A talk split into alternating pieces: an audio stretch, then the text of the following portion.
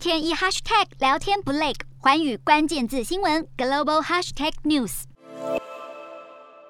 美国前总统川普在二零一八年对中国实施了惩罚性关税，来报复北京。当局他们窃取美国智慧财产和强迫美商技术转移，而这项多达数千亿美元的惩罚性关税预定在七月六号届满，到时美国将重新审查这项措施。那么，由于美国正面对四十多年来最高的通货膨胀，企业正在寻找重要供应来源，因此要求了总统拜登要废除这项惩罚性关税的声浪是日益高涨。而美国贸易官员就表示，已经就是否延长这项关税寻求大众意见，包含致函。给六百家表达支持这项措施的企业，如果有够多的美国企业要求要延长，将可能继续实施惩罚性关税。